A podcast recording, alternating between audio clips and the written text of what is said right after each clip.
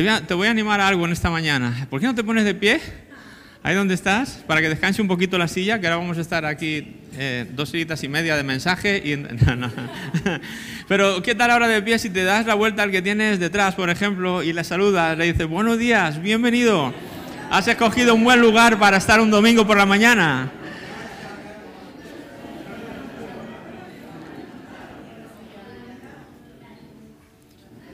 Muy bien, muy bien. Sí, solo era buenos días. No hace falta que le cuentes lo que vas a hacer de comer, eh, después eh, los planes de esta tarde, de todo eso. Luego eso después. Si quieres contar todo eso, eh, terminando esta reunión podemos pasar aquí y vamos a ver que tenemos un, buen rato de, conversar, de conocernos un poquito más, de hacer comunidad, que me encanta, no, no ser solamente una iglesia fría, sino una comunidad. Esa es nuestra visión, nuestra misión, es formar una comunidad de creyentes, ¿verdad? Y así se hace comunidad, conviviendo, pasando tiempo unos, unos con otros. Qué bonito el, vídeo este, que, a mí me ponen los, pelos de punta cada vez que lo veo, la verdad que es eh, impresionante. Y estaba pensando como uno, uno realmente empieza a vivir la vida al momento en el que descubre quién es. Cuando tú descubres que eres hijo de Dios y, conoces a, quién es tu Padre, eh, la vida es otra vida. Nos ha, pasado esa experiencia a algunos de nosotros y, y creo que es un punto de inflexión Ah, que me encantaría que todo el mundo viviera, ¿verdad? Que en un momento dado reconociera quién soy, pudiera decir en alto así, subirse a una peña y decir, soy Mufasa, el hijo, el hijo de, no, soy Simba, el hijo de...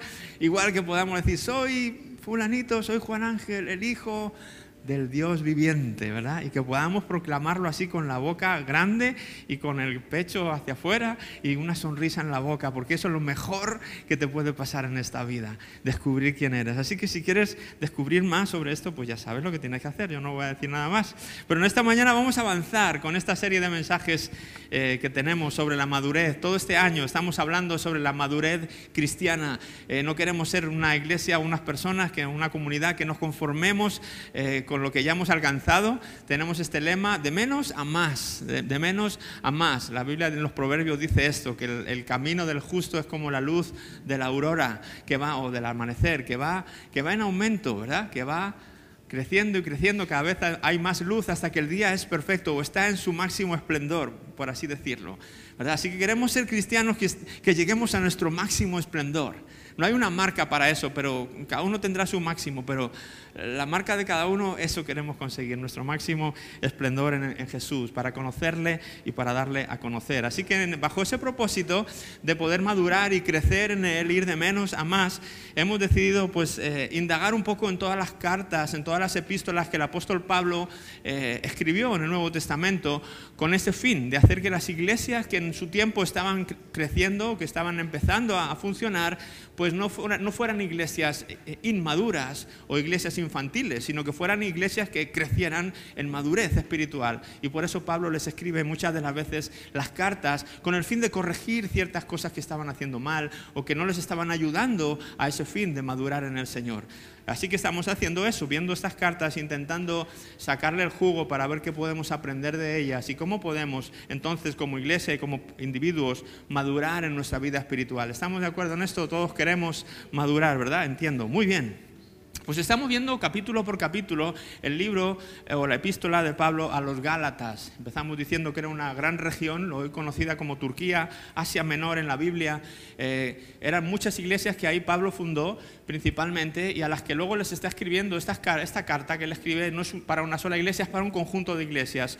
Y estamos viendo que aunque trae muchos subtemas, el tema principal que Pablo está tratando eh, con estas iglesias es el tema de que la salvación, la justificación delante de Dios no se puede alcanzar por cumplir la ley de Moisés. Se tiene que alcanzar solamente por la fe puesta en Jesucristo. En eso es el Evangelio de la gracia. ¿verdad? Por la gracia de Dios, a través de la fe, es que el justo, pues es justo, ¿verdad? Nada más, no hay que esforzarse por guardar la ley. Eh, y cuando eh, cuando Pablo predicó eso, los judaizantes, un grupo de personas que decían, bueno, sí está bien, hemos creído en Jesús, está bien lo que Jesús hizo en la cruz, pero si realmente quieres salvarte, necesitas circuncidarte porque eso es lo que siempre se ha hecho y, y necesitas ciertas cositas más. Lo de Jesús ha estado muy bien, pero para, que esté completo necesitas guardar un poco más la ley de Moisés también. Y entonces estos cristianos empezaron a confundir y dijeron, ah, pues quizá tienen esto razón y Pablo es el que está confundido. Entonces Pablo les escribe diciendo, no, no se dejen engañar. No se dejen, no estoy confundido, yo sé lo que les estoy diciendo. Jesús mismo me dio este mensaje, ¿verdad? Y Él está hablando sobre esto a las iglesias, básicamente diciéndoles la salvación, la justificación, vivir una vida recta también delante de Dios, no se puede alcanzar por medio de leyes, por medio de esfuerzos humanos, es imposible. Solamente en la gracia de Dios, por la fe puesta en la obra de Jesús en la cruz, es que podemos realmente ser libres de esa tiranía de querer ganarnos por nosotros mismos o por nuestros esfuerzos la salvación.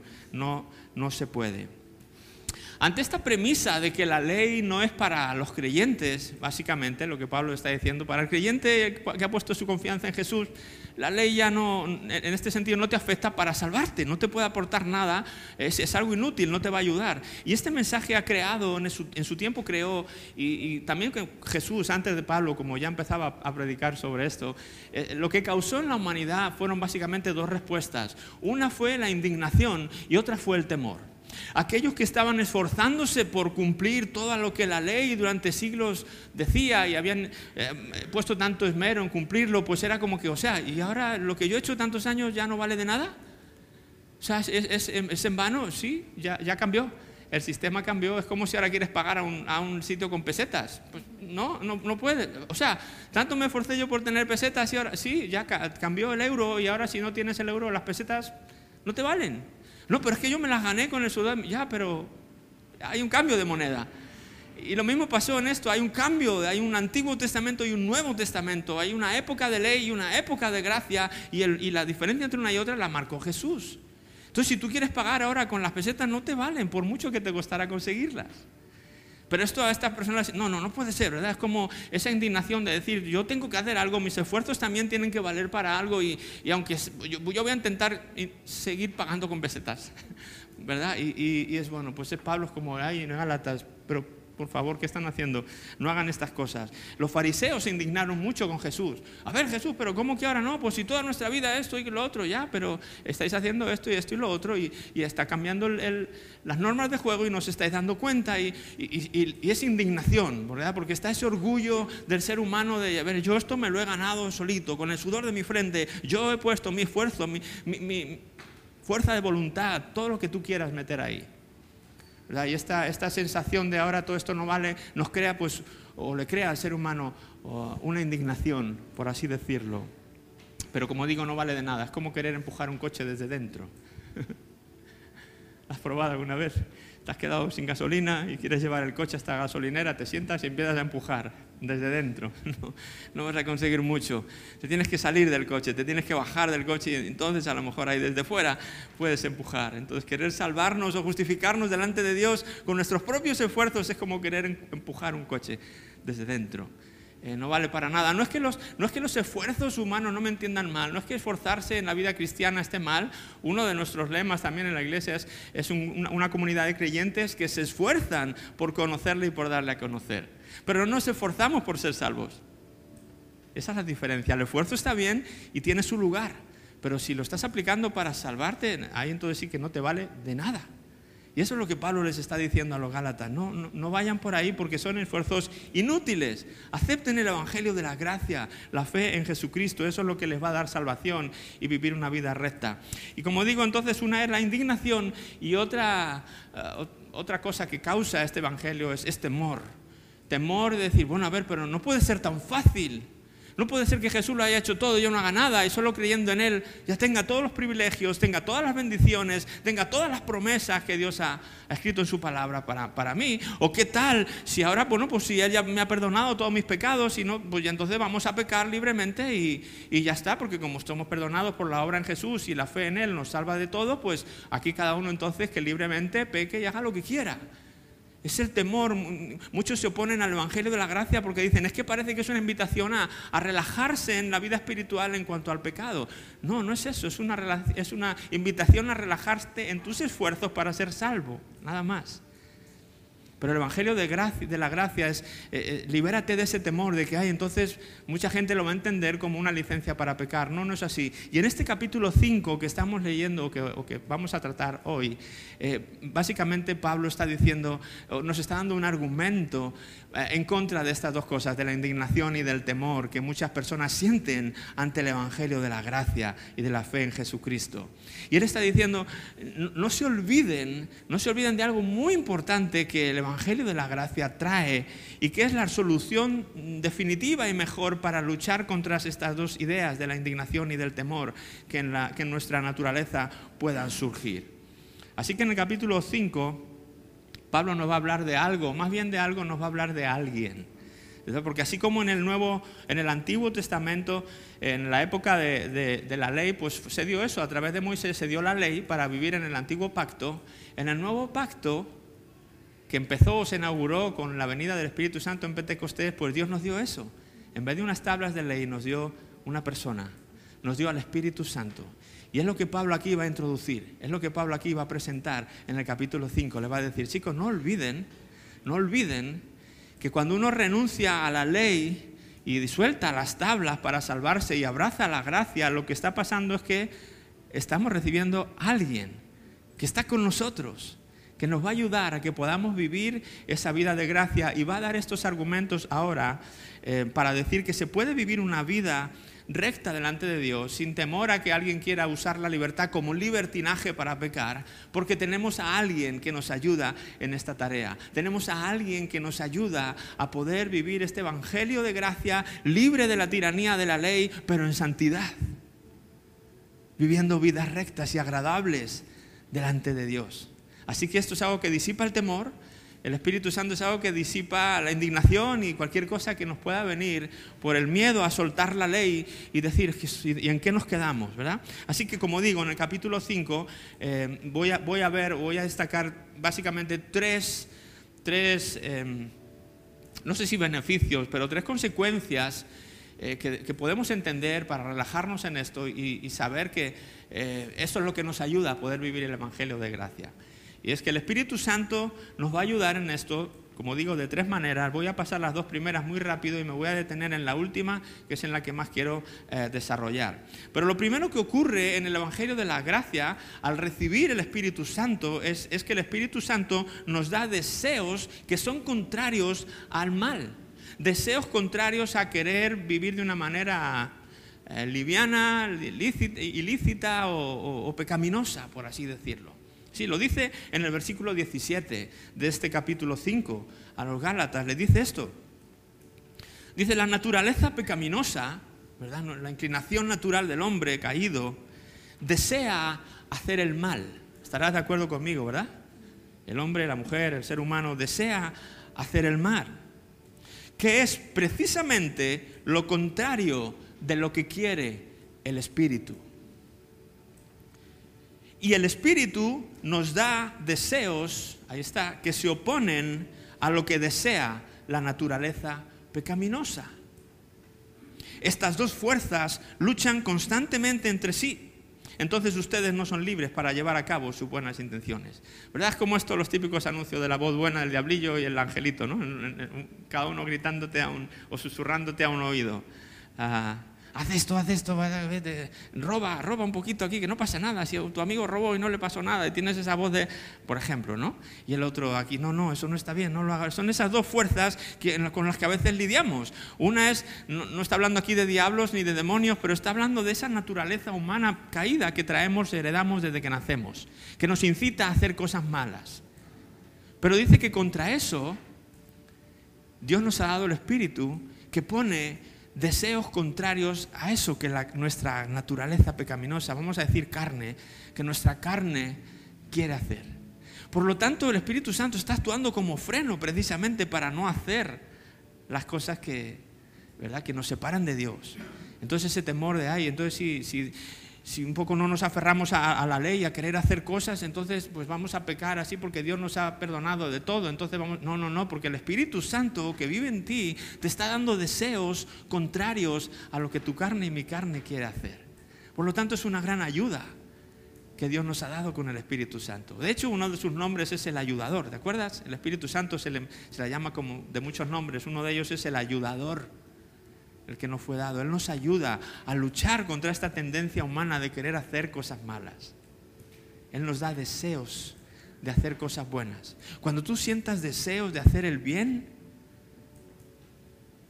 reconoce al Espíritu Santo en tu vida.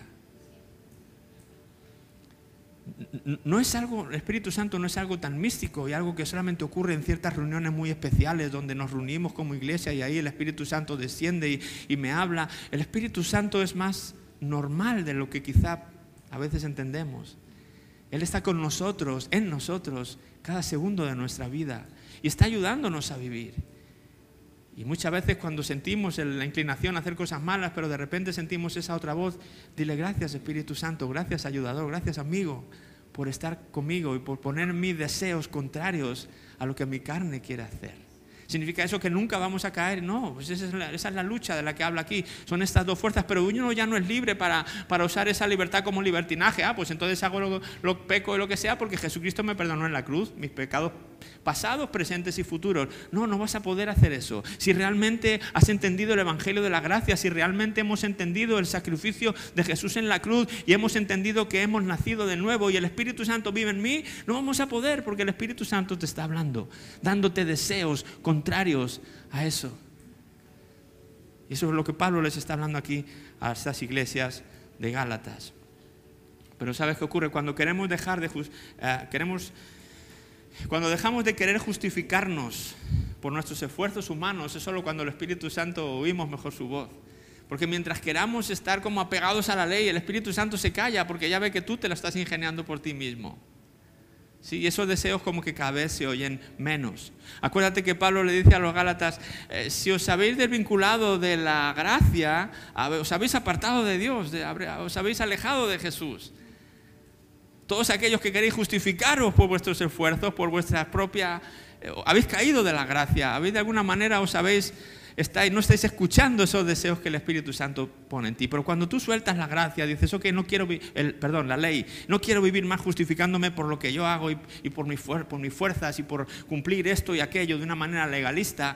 Jesús, abrazo tu gracia, abrazo lo que has hecho por mí. Entonces la voz del Espíritu Santo empieza a ser más evidente en tu vida puedes escuchar mejor esos deseos. Y a medida que colaboras y obedeces con esa voz, esos deseos que el Espíritu Santo pone en ti, es que eh, empiezas a desarrollar eso, una relación con Dios en lugar de una religión con reglas y ritos y que a veces lo decimos mucho, esto no es una religión, esto es una relación. Lo decimos, pero ¿vivimos con una relación en nuestro día a día? O vivimos en base a reglas, tengo que hacer esto, tengo que hacer lo otro, para ser un buen cristiano tengo que esto y tengo que lo otro, y a ver si me empeño más en orar, y a ver si aguanto más, y, es como si yo estuviera viviendo el cristianismo en lugar de dejar que Él lo viva por mí. Así que el Espíritu Santo nos da estos deseos contrarios al mal, así que no temas en ese sentido. Ah, el segundo es que el Espíritu Santo produce en nosotros buenos frutos o buen fruto. Es lo que les dice aquí en los versículos 22 y 23 de este capítulo. Les dice, en cambio, la clase de, fruto que el Espíritu Santo produce en nuestras vidas es amor, alegría, paz, paciencia, gentileza, bondad, fidelidad, humildad y control propio. Dice, no existen leyes contra estas cosas. Esto no está regulado en ningún lugar. Uno no puede ser fiel, bondadoso, amoroso por guardar la ley. Esto es un fruto que el Espíritu Santo, cuando tú desechas la ley y abrazas la gracia, de repente es algo que empieza a nacer solo de ti, como el fruto nace de un árbol, sin esfuerzo. Como lo digo siempre, ¿no? Los árboles no están ahí sudando, venga a ver si saco el fruto. No, ellos están tranquilos, relajados ahí. Mientras tengan sol y agua, el fruto a su tiempo va a llegar. Y el cristiano es igual, no se esfuerza, en la gracia vives tranquilo, sabiendo que a su tiempo el fruto se va a dar, se va a dar solito. Y es este, esta clase de fruto. Y Pablo lo está contrastando con el fruto, con el otro fruto, en los versículos anteriores, de nuestra naturaleza pecaminosa. Y habla ahí de envidias, de borracheras, de enojo, de, todo lo, ese mal que la, naturaleza carnal nuestra nos incita a hacer. Y a veces, como digo, cuando vivimos en la ley es, tener que lidiar contra todo eso y, y, no tengo que hacer esto y no tengo que hacer lo otro y no tengo que... Y es un esfuerzo continuo por guardar la ley, ¿verdad? Mientras que si tú abandonas eso y dices, yo ya he sido justificado, ya he sido perdonado, gracias Espíritu Santo, y te relajas en esa gracia, el Espíritu Santo da deseos contrarios a, eso, a esto, eso que hemos leído, deseos contrarios y luego el fruto, este que hemos leído aquí, amor, paz, paciencia, dominio propio, todo esto, ¿no? Y esto no está regulado con ninguna ley. Esto no se puede producir de ninguna otra manera, sino es a través de una relación personal e íntima con el Espíritu Santo. ¿Sí? Y me encanta de hablar de este tema, me encanta de hablar del Espíritu Santo. Creo que hay un autor, se llama Francis Chan, él tiene un libro que se llama El Dios Olvidado. Y creo que, ¿verdad? Cuando consideramos a Dios como un Dios trino, Padre, Hijo y Espíritu Santo, normalmente el más olvidado es el Espíritu Santo. Nos cuesta más verle como Dios, vamos a hablar de eso después. No nos cuesta tanto hablar del Padre y del Hijo, pero del Espíritu Santo como una persona y como un Dios personal es como que eso no, no es tan fácil para mí de verlo, de verlo así. Así que el Espíritu Santo nos da deseos opuestos y el Espíritu Santo produce fruto en nosotros que es muy contrario a, ese temor que a veces tenemos, ay, que voy a pecar si dejo de, dejo de fijarme en la ley y de esforzarme por cumplir la ley. No, no vas a pecar, el Espíritu Santo va a producir en ti esta clase de fruto. fruto. Pero lo último, eh, el punto último en el que más quiero eh, ahondar y, pasar ya tiempo con él hasta el final, es esta idea que Pablo repite varias veces. Y de nuevo, como digo, en las epístolas cuando algo se repite varias veces es como si lo pusieran negrita.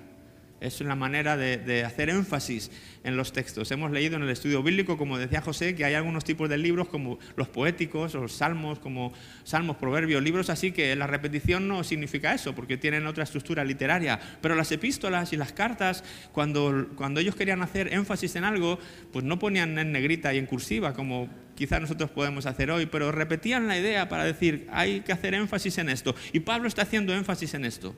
De hecho, en Gálatas hace énfasis en varias cosas, pero en, esta, ah, en este capítulo en concreto, él está haciendo énfasis en este tercer punto del Espíritu Santo, y es que el Espíritu Santo nos guía. Puedes decir conmigo, el Espíritu Santo me guía en la vida. Sí, el Espíritu Santo te guía y me guía en la vida. Lo dice en el versículo 16, en la primera parte de este versículo, Pablo dice, por eso les digo, dejen que el Espíritu Santo los guíe en la vida.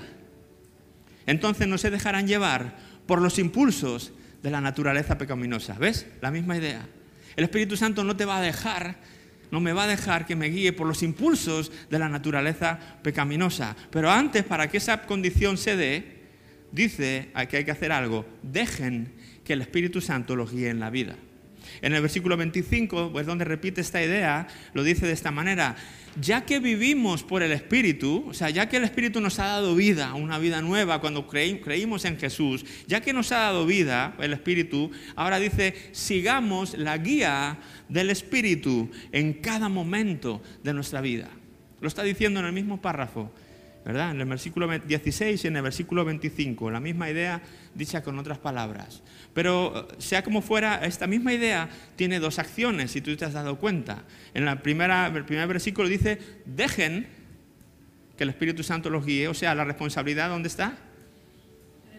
E, e, es en nuestro lado. O sea, la guía del Espíritu no es una guía forzada. El Espíritu Santo no irrumpe en tu vida y quieras o no quieras, ahora te guío como una marioneta y tú, ¿verdad? No, no, no es esa idea.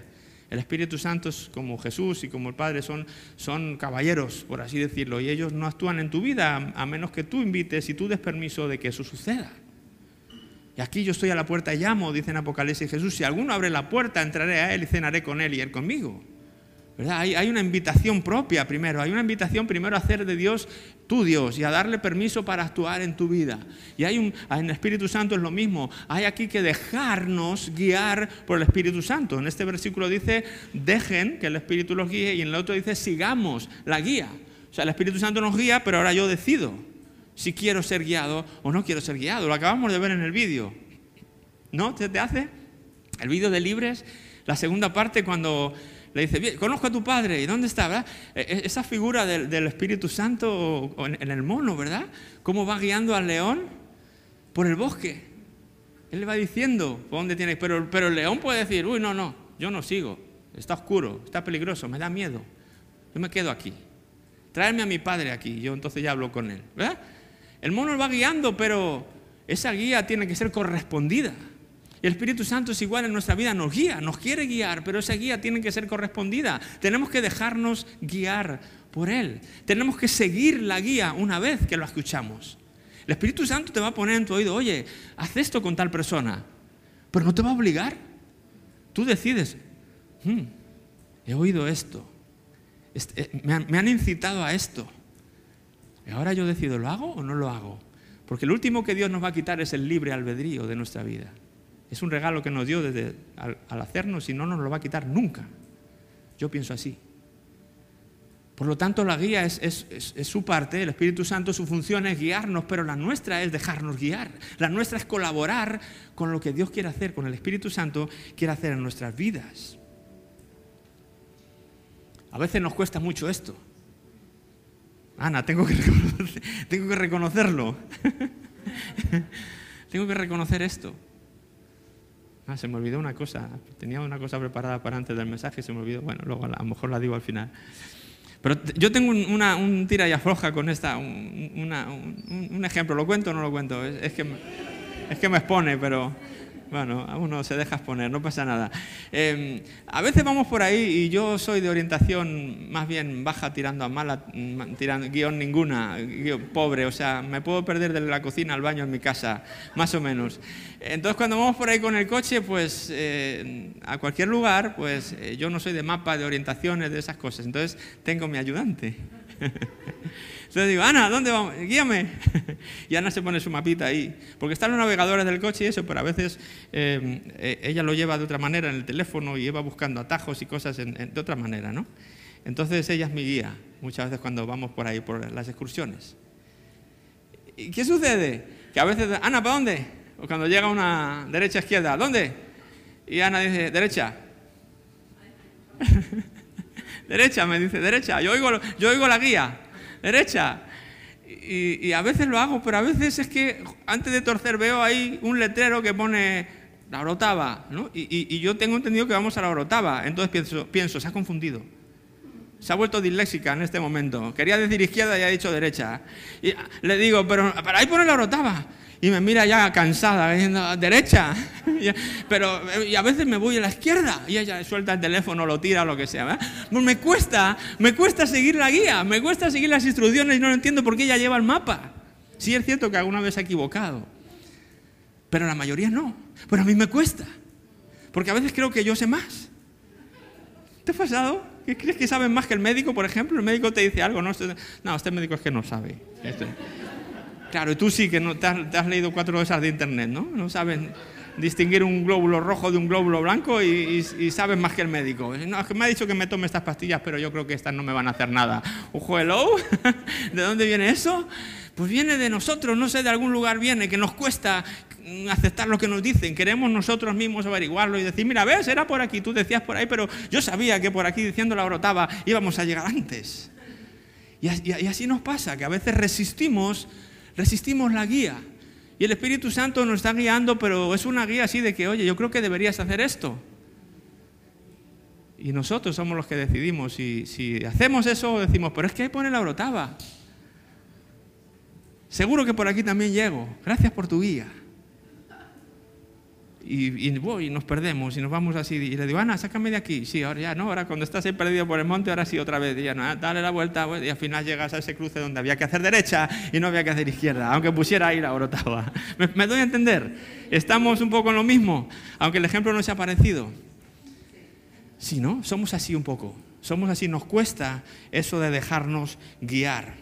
Pero fíjate lo que dice aquí el, apóstol Pablo, ya no en Gálatas, en la carta a los Romanos 8:14. Pues todos los que son guiados, pues todos los que son guiados, di conmigo, guiado. Todos los que son, todos los que son por el Espíritu de Dios, son hijos de Dios. Y uno dirá, ay, entonces cuando no dejo de ser, cuando no dejo, cuando no me dejo guiar, dejo de ser hijo o qué? ¿O cómo es esto? No, el énfasis no está en que seas o no seas hijo de Dios, si te dejas o no guiar.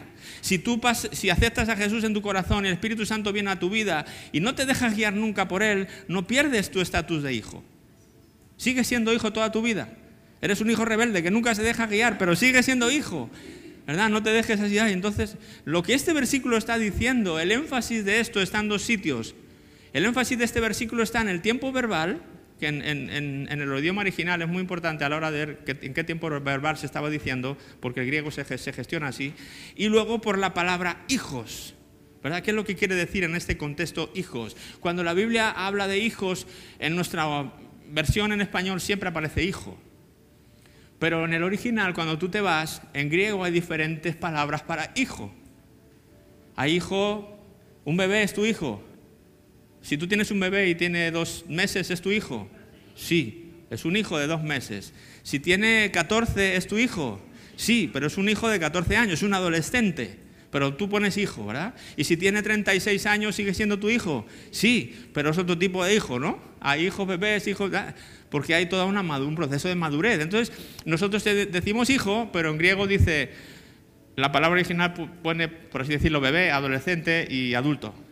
Para, hacernos entender. Y aquí lo que está diciendo este versículo, la palabra que usa para decir hijo, está diciendo, todos los que son guiados por el Espíritu de Dios son hijos maduros y responsables de Dios.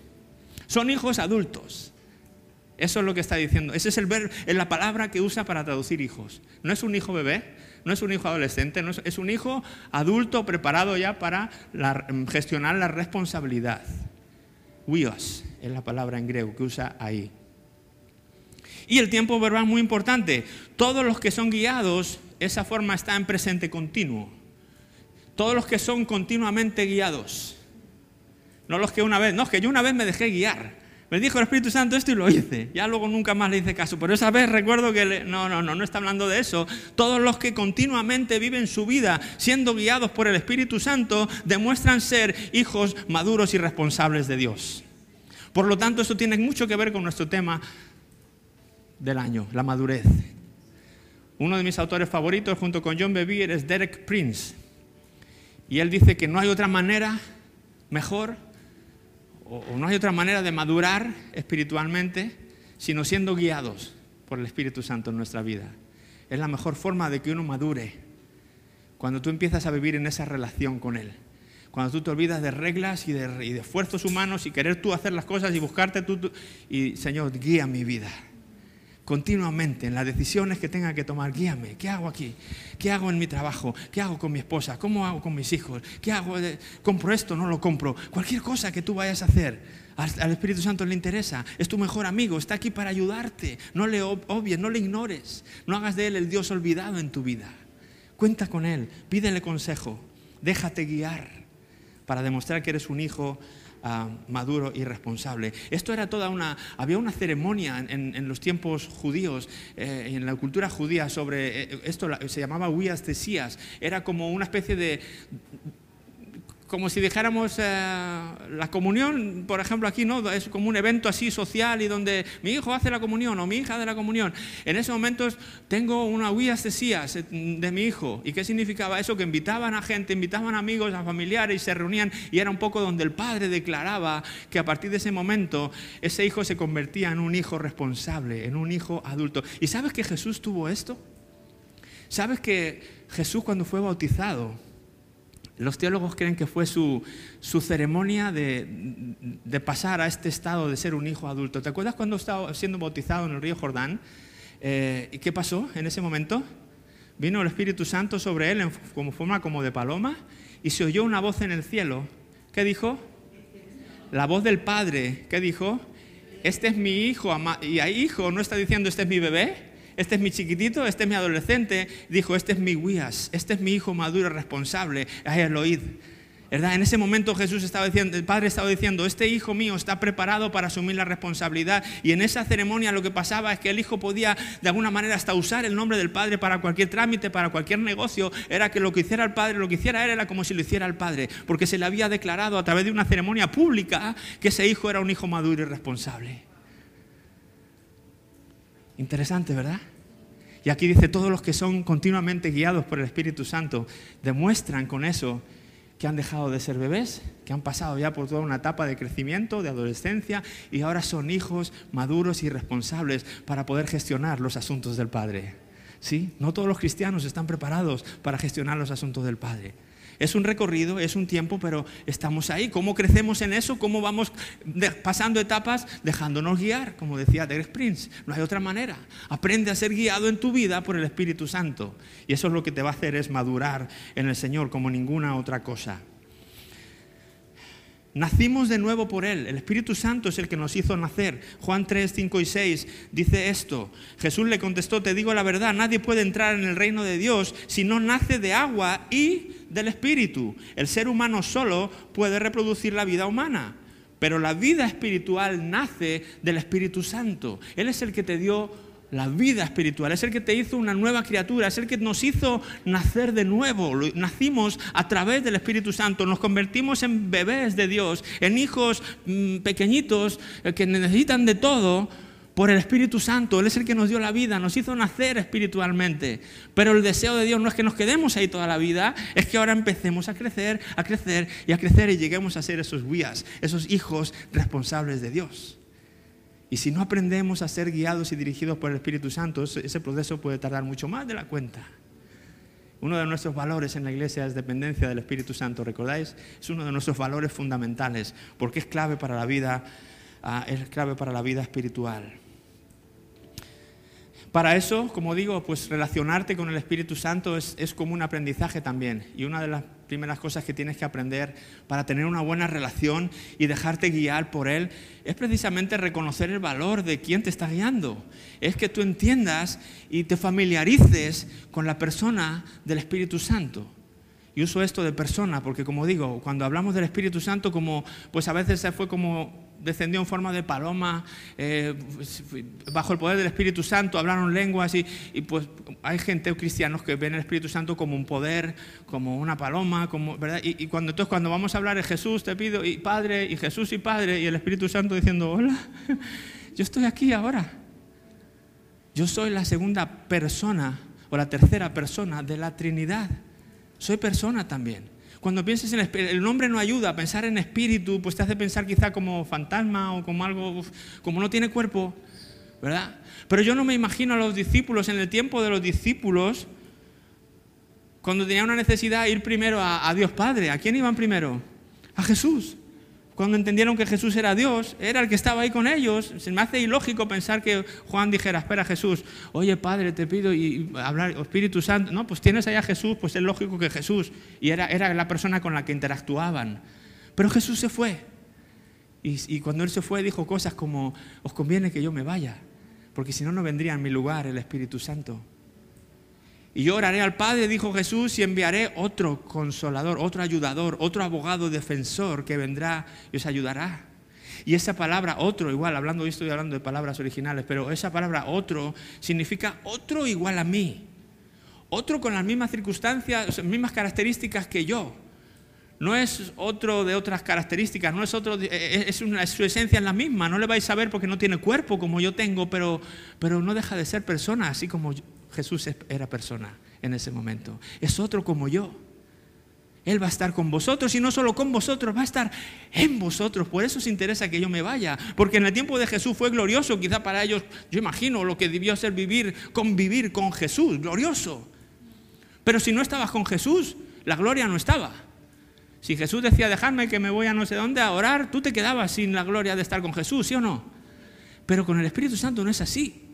No hay lugar donde tú vayas que no puedas disfrutar de su compañía, porque Él está en ti y en mí y jamás me deja. Él estará con vosotros todos los días hasta el fin del mundo. Eso es más glorioso todavía porque puedo disfrutar de su presencia 24/7 cada segundo de mi vida.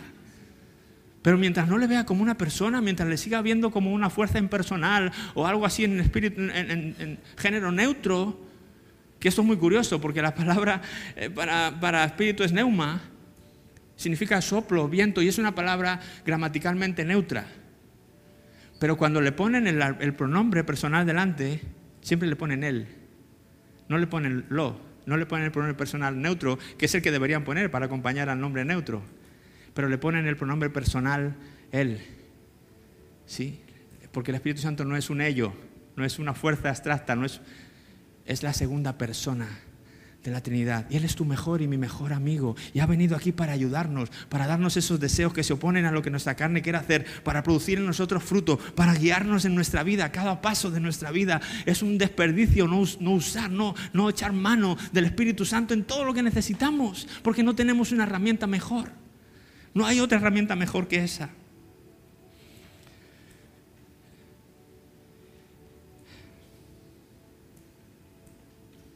Quiero terminar con esto.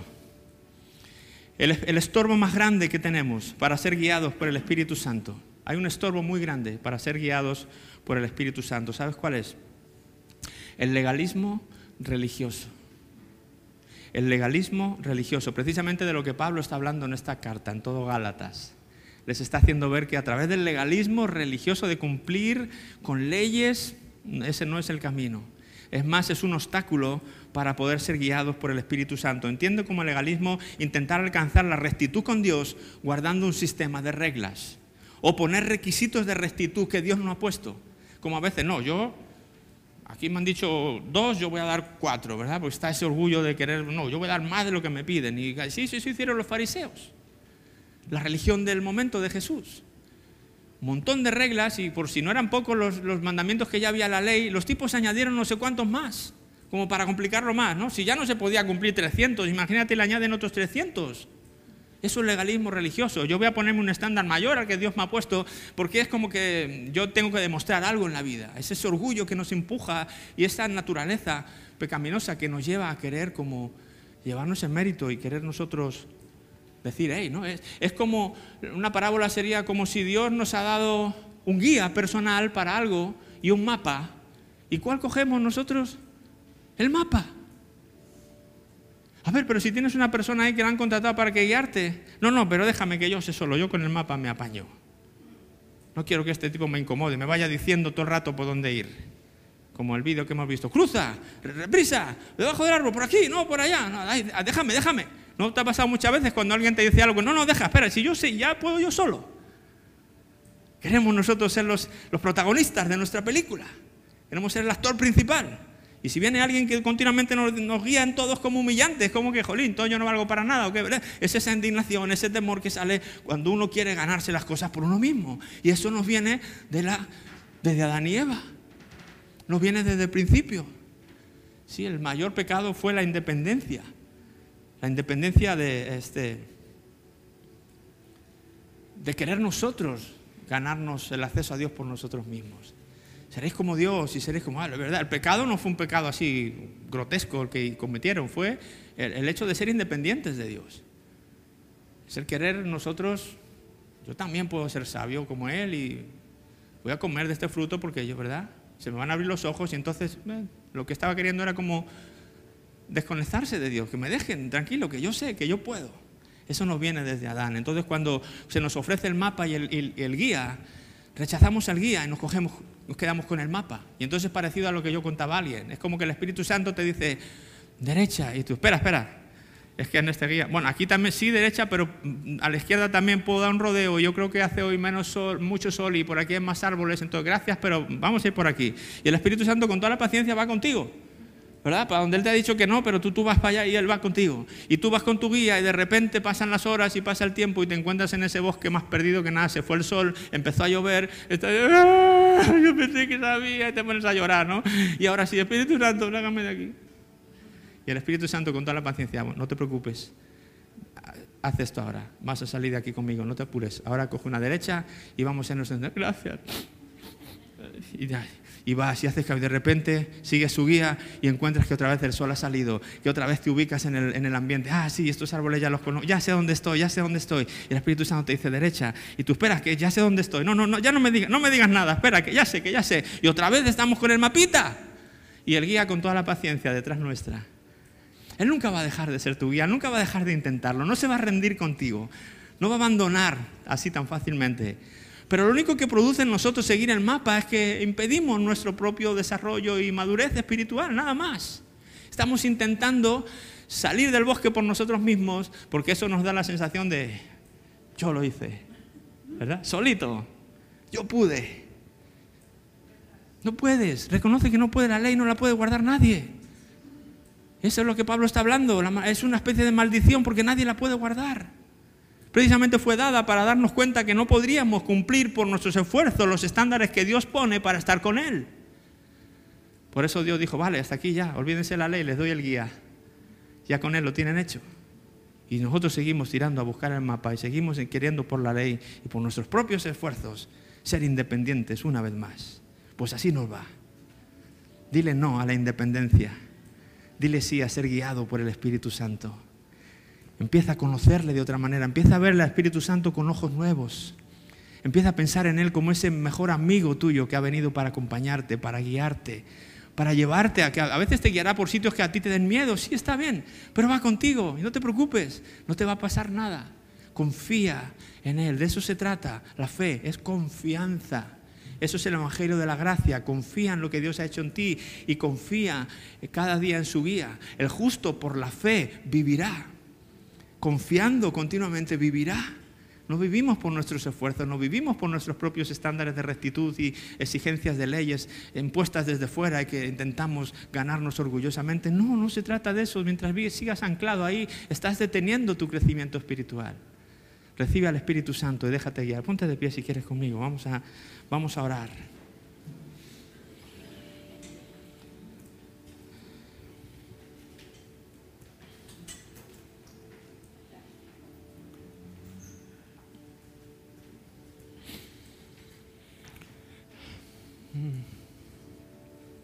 La vida cristiana se trata de, se trata de, hacer. La fe no es una fe, no es una fe teórica. Nuestra fe es una fe que, que, obra, es una fe que actúa. De hecho, la fe de Abraham le salvó porque actuó en base a esa fe. Eso dice la Biblia.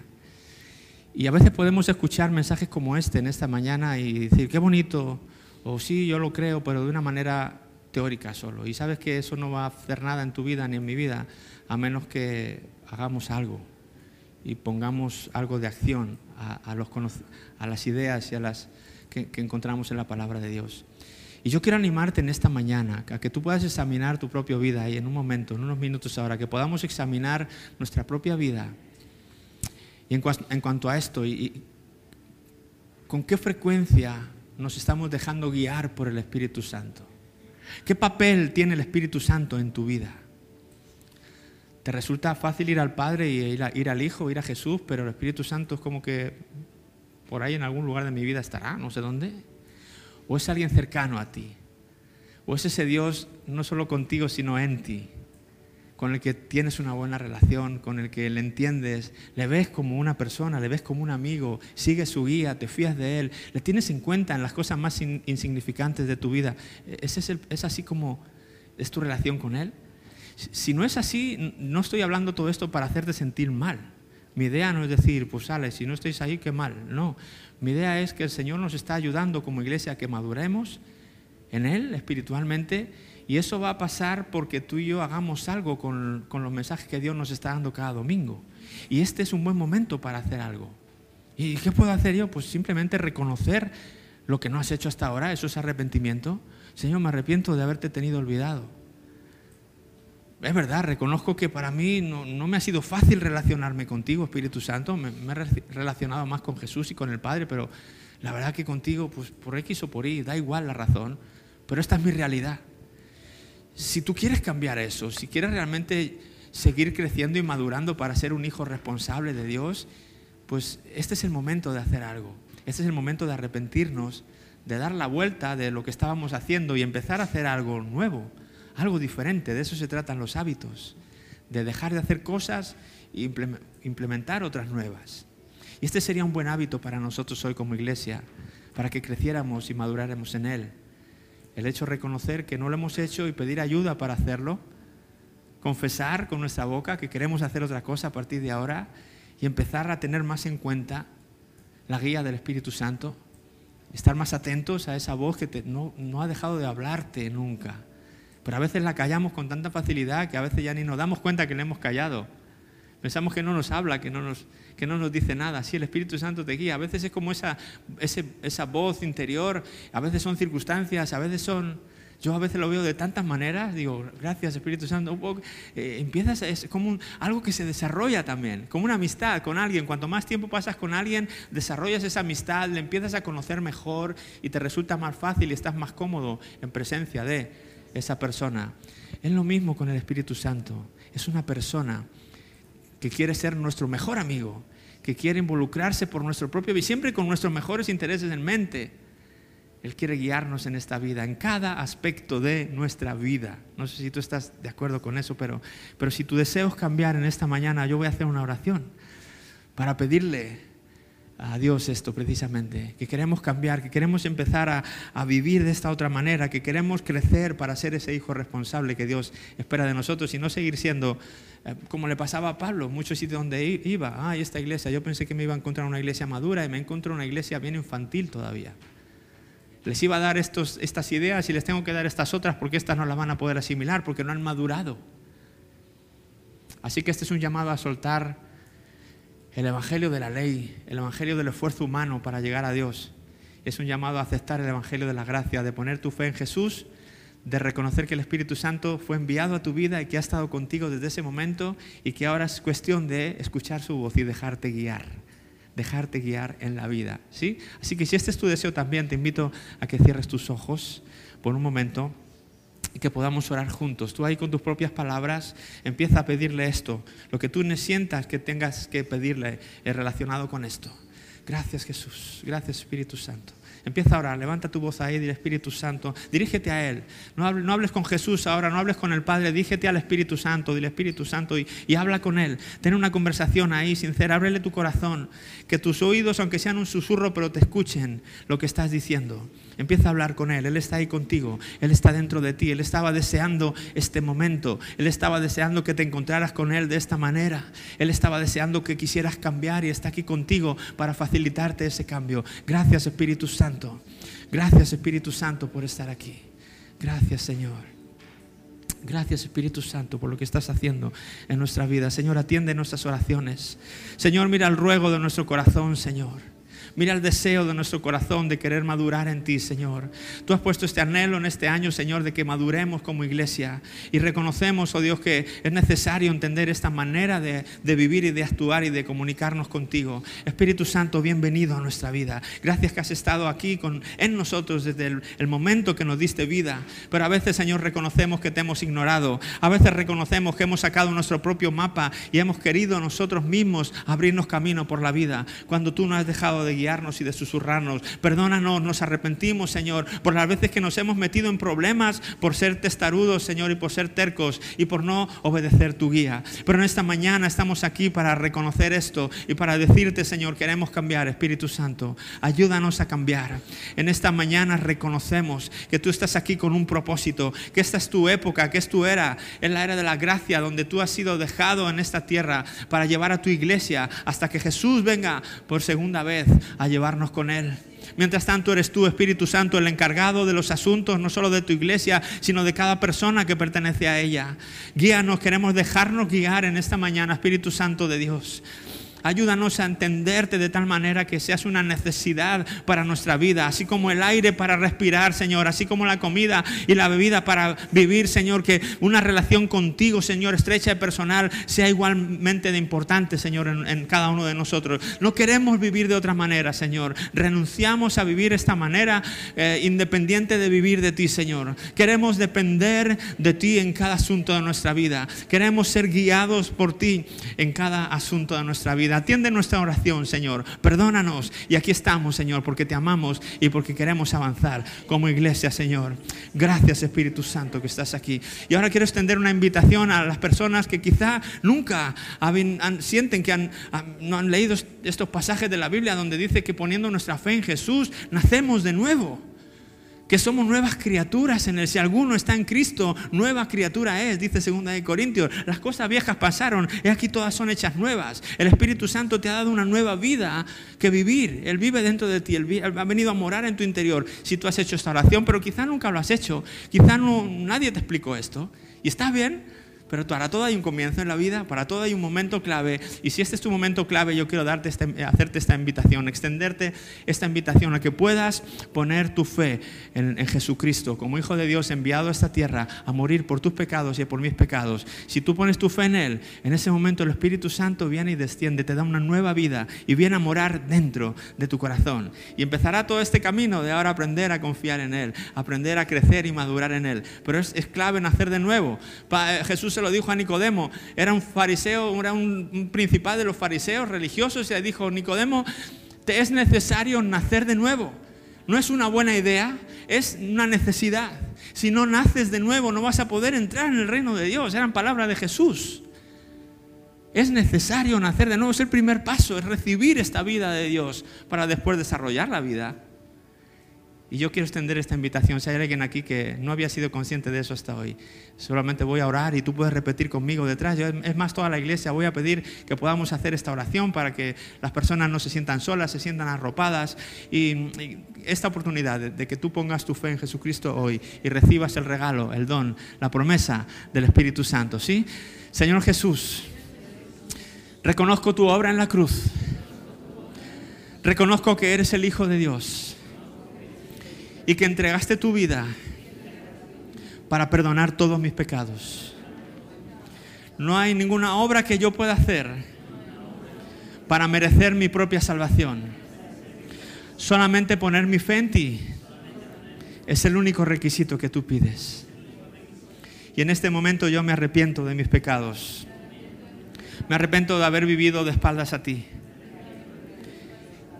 Quiero empezar a vivir de otra manera hoy. Recibo tu Espíritu Santo dentro de mí y deseo dejarme guiar por Él todos los días de mi vida para ser un hijo adulto y responsable. Te lo pido en el nombre de Jesús. Y toda la iglesia decimos, amén, amén, amén.